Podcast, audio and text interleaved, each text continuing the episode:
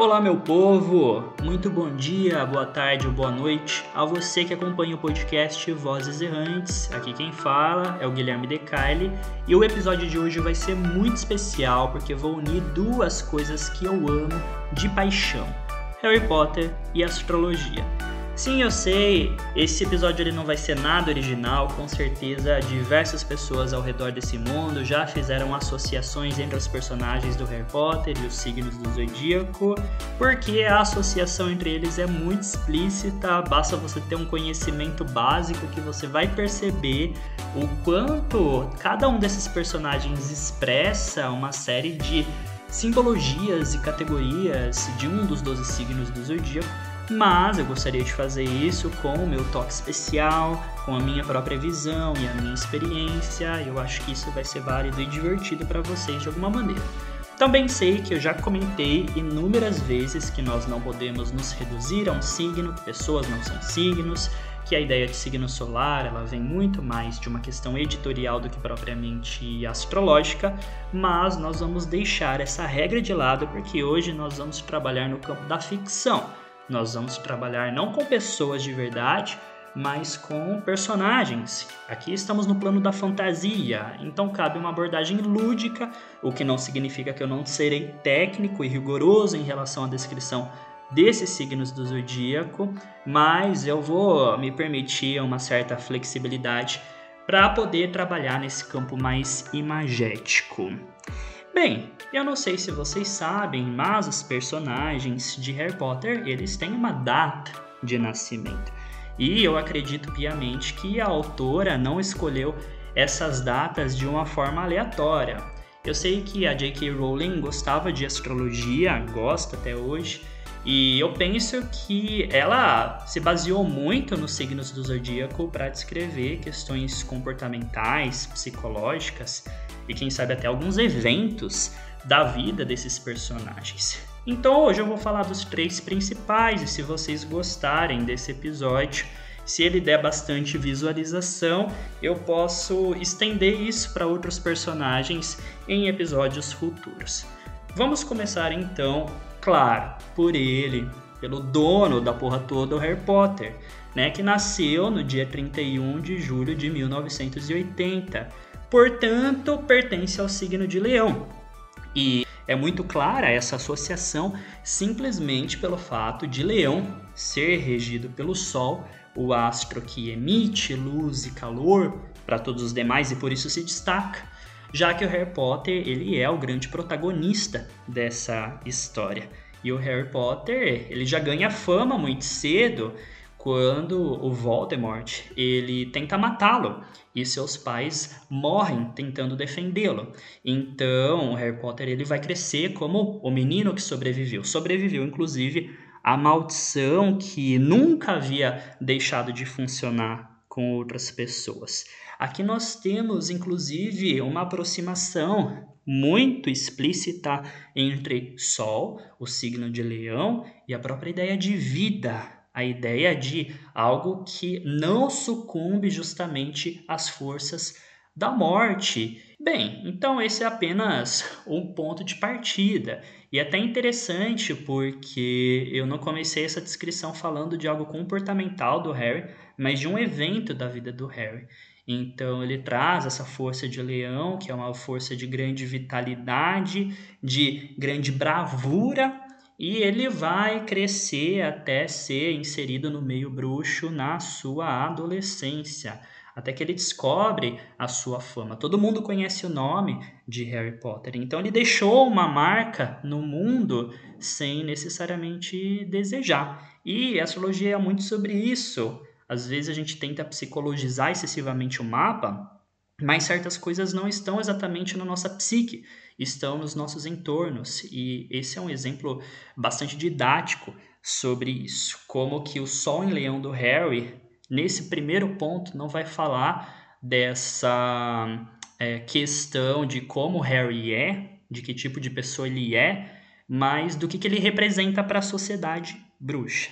Entretanto, quando nós avançamos na história, vamos entendendo também várias características leoninas presente no Harry, como por exemplo ele não deixa de ter uma certa vaidade. Ele não deixa de ser uma pessoa que incorpora essa alta importância. E por isso ele se sente muito confortável em quebrar as regras, já que essas regras são inferiores perante a grande missão que ele tem em vida. E a sua necessidade também de descobrir, de revelar os segredos do seu próprio passado. Essa coisa de jogar luz que é típico do Sol em Leão. Além do mais, o Harry ele é o centro das atenções e ele acaba até ofuscando os seus amigos muitas vezes. Quando um astro se aproxima muito do Sol, ele acaba sendo encoberto por sua luz. Só que é legal perceber também que o Harry protege as pessoas que ele considera mais vulnerável e faz isso de corpo e alma, com muita valentia. Ele tira uma coragem que, mesmo ele tendo crescido num ambiente extremamente comum, que é o mundo dos trouxas, né? não se sabe de onde vem toda essa bravura, é algo que pertence à essência dele. Então ele toma frente das situações ele vai de peito aberto enfrentar o perigo, enfrentar os seus inimigos.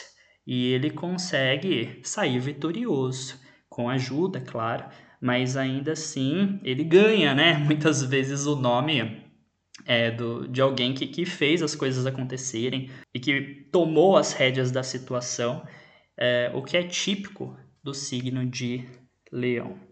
Também temos como uma característica muito comum ao Harry o seu gosto pelo esporte. Ele é um grande jogador de quadribol, ele já demonstra um talento nato para voar desde a primeira vez que ele monta numa vassoura, e é por isso que ele é convocado imediatamente para o time e ele já tem uma série de vitórias nos seus primeiros jogos sendo inclusive a peça fundamental para conseguir a vitória, porque ele é o cara que captura o pomo de ouro, que vale 150 pontos, a maior pontuação do jogo de quadribol. E quando você captura esse pomo, todo o jogo para. Então é interessante como ele ocupa um papel central até nessa dinâmica de time. Além do mais, né, ele vai incorporar em si os valores da Grifinória, que é representado por um leão. E ele é capaz, inclusive, de no segundo livro retirar a espada da Grifinória, né? na verdade do Godric Gryffindor, que é seria o fundador dessa, dessa ala de Hogwarts, é, lá do Chapéu Seletor, quando ele está enfrentando o Basilisco, e só um verdadeiro herdeiro né, do Godric Gryffindor seria capaz de retirar a espada ou de convocá-la numa situação de extrema necessidade. Esses valores de generosidade, coragem, ousadia, bravura, tudo isso pertence ao signo de Leão e a essa ala da escola da qual o Harry e também os seus amigos faz parte. Outro evento importante para mostrar como o Sol em Leão não vai falar apenas do comportamento do Harry, mas também do que, que esse símbolo representa na biografia do Harry e nos entornos de onde ele faz parte, que é o fato dele ter sido colocado no torneio Tribruxo. Claro que foi uma artimanha, uma tramóia para ele ser colocado posteriormente numa determinada situação em que ele seria sacrificado, né, para trazer o Voldemort à vida de novo ou a um corpo pelo menos. É, e, enfim, ele ganha de novo, ele chama atenção, ele atrai olhares, porque eram apenas três bruxos os escolhidos, um de cada escola, para participar desse torneio, e Harry foi um quarto bruxo contra sua própria vontade, sem ele ter premeditado, ele foi colocado nessa posição e ainda sai vitorioso. Enfim, temos diversos exemplos, o livro todo, todos os livros são exemplos muito claros desse protagonismo do Harry, da associação dele com o signo de Leão. Esses são os principais, eu acho que é para a gente poder começar a pensar nesses quesitos. Agora, o segundo personagem que eu queria trazer para vocês é ela, a Hermione, Hermione, né? mas eu vou chamá-la de Hermione aqui porque sotaque brasileiro é o que há. Ela teria nascido no dia 19 de setembro de 79, ela é mais velha então que o Harry, e ela é do signo de Virgem. Bom, também dispensa explicações, porque desde o primeiro ano a Hermione ela é conhecida por sua extrema dedicação aos estudos, a sua inteligência aguçada, a sua genialidade para solucionar problemas, para propor alternativas e também um grande compromisso com as regras, com os protocolos, que eventualmente ela acaba quebrando, porque ela também traz outros valores dentro de si, mas sempre com um certo esforço pessoal, não é algo que vem com tanta naturalidade.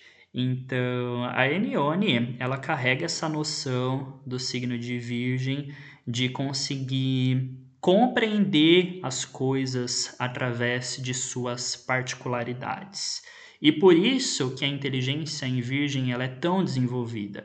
E também a razão pela qual Mercúrio, regente do signo tanto de Gêmeos quanto de Virgem, se exalta no próprio signo de Virgem, porque ali a sua inteligência ela é crescida de tal forma que nenhum detalhe escapa à sua percepção e que é capaz de agregar um, um enorme contingente de informações em sua memória e saber o que fazer com elas, saber colocá-las em prática, que é uma qualidade que a Hermione ela com certeza tem, porque ela não apenas é uma biblioteca viva, afinal ela lê muito, ela escreve muito, ela está sempre presente nas aulas, prestando atenção no que os professores dizem, mas ela consegue colocar em prática, inclusive nas aventuras, nas missões que ela faz com Harry e com Ron. Então, é uma capacidade de materializar aquilo que foi concebido no plano intelectual. A Hermione, ao mesmo tempo, é muito crítica, ela é muito cética, tanto que a única matéria que ela traz desgosto é a de adivinhação, justamente por ser uma arte inconsistente, segundo ela, segundo outros bruxos, você não tem é, como dominar tecnicamente a adivinhação. Ela precisa de um certo dom que você não consegue trabalhar completamente a partir da vontade e da dedicação. Tem que vir de algum lugar dentro de você. Então ela se demonstra muito cética e não à toa ela acaba saindo. Ela para de comparecer a adivinhação justamente pelo seu ceticismo e pelo fato da figura da professora a incomodar fortemente. Mas, tirando isso, né, ela conseguia excelentes notas em todas as outras matérias, ela tinha um grande destaque enquanto uma bruxa genial da sua época, que depois viria a trabalhar, inclusive, no próprio Ministério da Magia, tamanha sua eficiência. Para além disso, ela é peça fundamental para resolver inúmeros mistérios e problemas que aparecem no caminho do próprio Harry Potter. Às vezes, sem ela, o Harry não teria alcançado metade dos resultados que ele conseguiu. Alguns dizem que ele já teria morrido no primeiro livro, né? É a Hermione que faz as coisas acontecerem. Fora a sua atenção, a sua a capacidade de observação muito constante. Ela foi a única aluna que sacou que o professor Lupin era um lobisomem, porque ela percebeu que o bicho-papão dele era um, uma lua cheia, percebeu que ele ficava doente e deixava de dar, as aulas, de dar as aulas justamente na época de lua cheia. Ela foi encaixando umas coisas, uma coisa na outra e chegou à conclusão de que ele era um lobisomem. A Hermione ela também mostra uma certa dificuldade de lidar com as questões puramente românticas, amorosas, ela trata isso de uma forma muito sutil e discreta, às vezes na expectativa, inclusive, de que os outros percebam que ela está sentindo, sentindo, né? No caso, Rony, por quem ela era apaixonada. Então, definitivamente não temos uma Vênus em Ares, uma Vênus em Leão aqui. Provavelmente a Vênus dela também era em Virgem, porque existia essa expectativa de que as pessoas compreendessem, né, de que, os, de que o Rony compreendesse seus próprios sinais. Também uma necessidade de cuidado, uma prestatividade muito grande, uma humildade, apesar dela muitas vezes ter sido chamada de arrogante por querer estar tá sempre respondendo as perguntas e revelando ali as questões dos professores. Ela, no fundo, era muito humilde, ela tinha uma preocupação para lidar com todos de uma forma justa, de uma forma igual. Inclusive, ela foi a grande responsável pelo movimento de libertação dos elfos domésticos que trabalhavam em Hogwarts e que depois de sua ação, de seu protesto, eles passariam a receber um salário por isso. É interessante porque o signo de Virgem ele é representado por uma mulher alada que muitas vezes é ilustrada em posse de uma balança e mostra essa necessidade de justiça. Porque no fundo o signo de Virgem está associado ao mito da deusa Astreia, a deusa da justiça, que inclusive se afasta da humanidade, insatisfeita com as impurezas dessa nossa realidade, mas fica sempre disponível para ajudar aqueles que querem é, ter discernimento para resolver as coisas, para readequá-las e colocá-las em seus devidos lugares. É uma característica muito típica de Virgem, inclusive, tanto a desorganização quanto a reorganização. É primeiro desorganizar para depois reorganizar. Sabe quando você tira as coisas da gaveta, coloca tudo no chão e depois organiza tudo de novo? Muitas vezes as pessoas ficam estagnadas nesse processo de desorganizar, né? Mas a maioria tende a levar adiante e recolocar as coisas em seus devidos lugares. E a Hermione faz isso, né? Em vários momentos é, dos livros, quando ela joga as coisas na mesa, né, joga as coisas na conversa e depois vai vendo qual que é a, o melhor lugar para se atuar primeiro, qual a possível melhor forma de resolver, vai apresentando soluções, então sempre com um olhar bastante sistemático dentro desses processos. E tem uma certa desconfiança, né? Como eu disse, ela é cética. Quando o Harry recebeu de presente a Firebolt, que era a vassoura mais cobiçada né, pelos jovens, pelos jogadores de quadribol, a primeira coisa que ela fez foi chamar a McGonagall para verificar se essa vassoura não estava amaldiçoada. Né?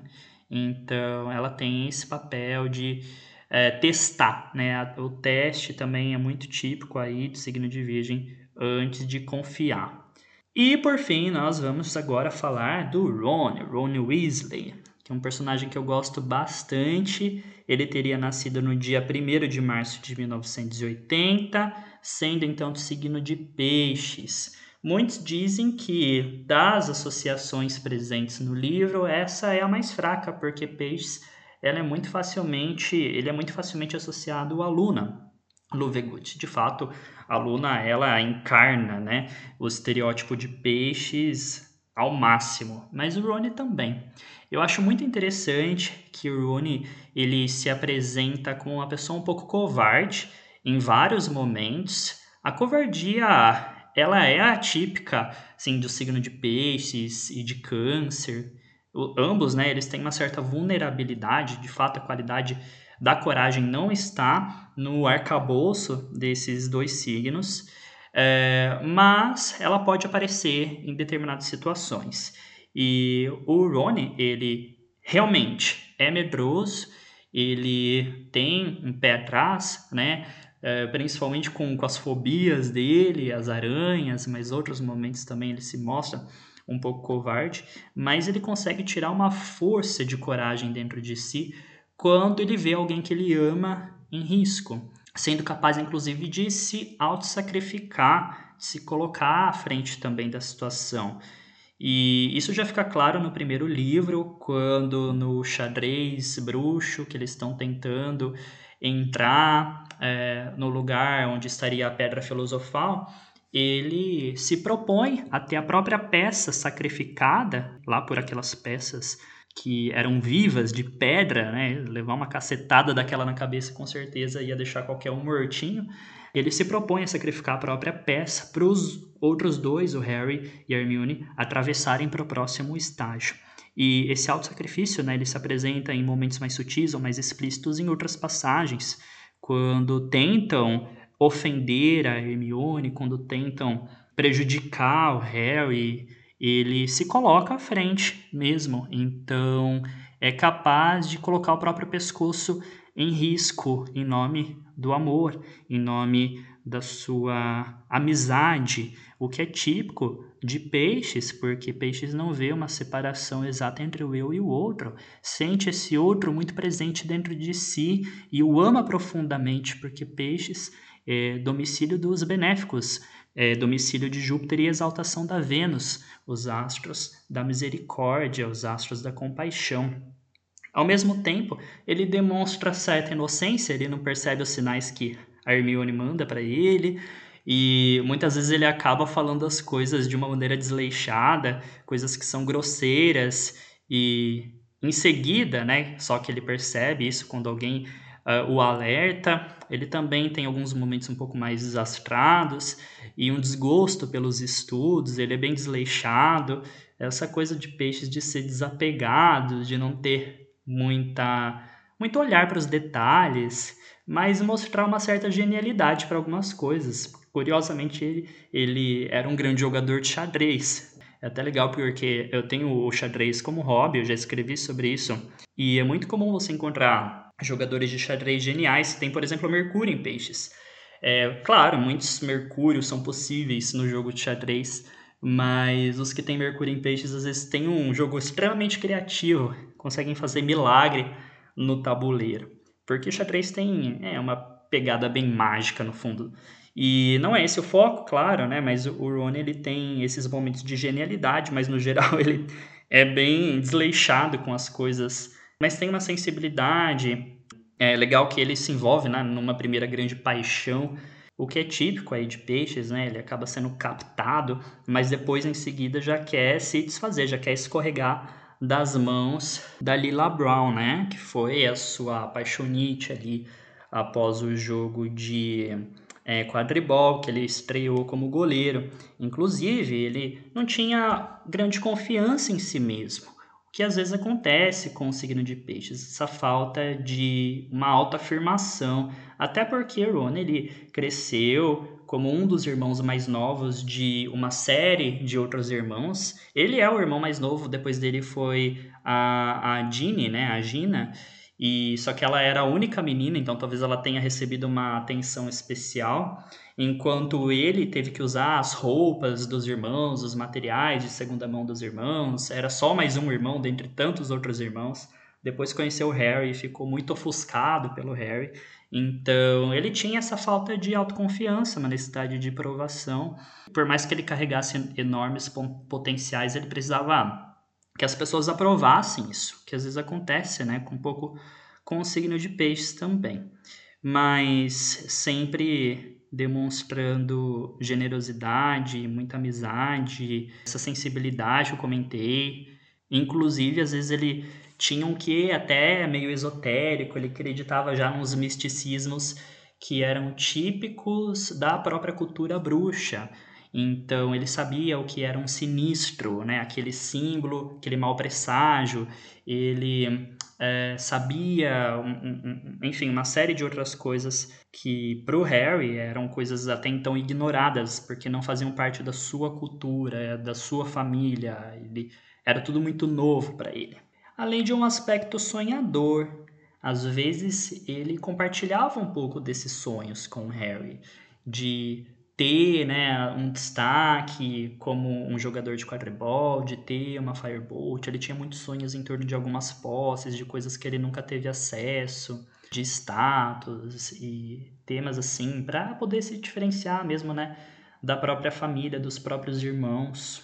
Então, por mais que não seja o personagem mais próximo dos significados de peixes, ainda assim você consegue traçar algumas categorias. A gente pode pensar que se fosse fazer um mapa do personagem, ele teria pontos marcantes em outros signos.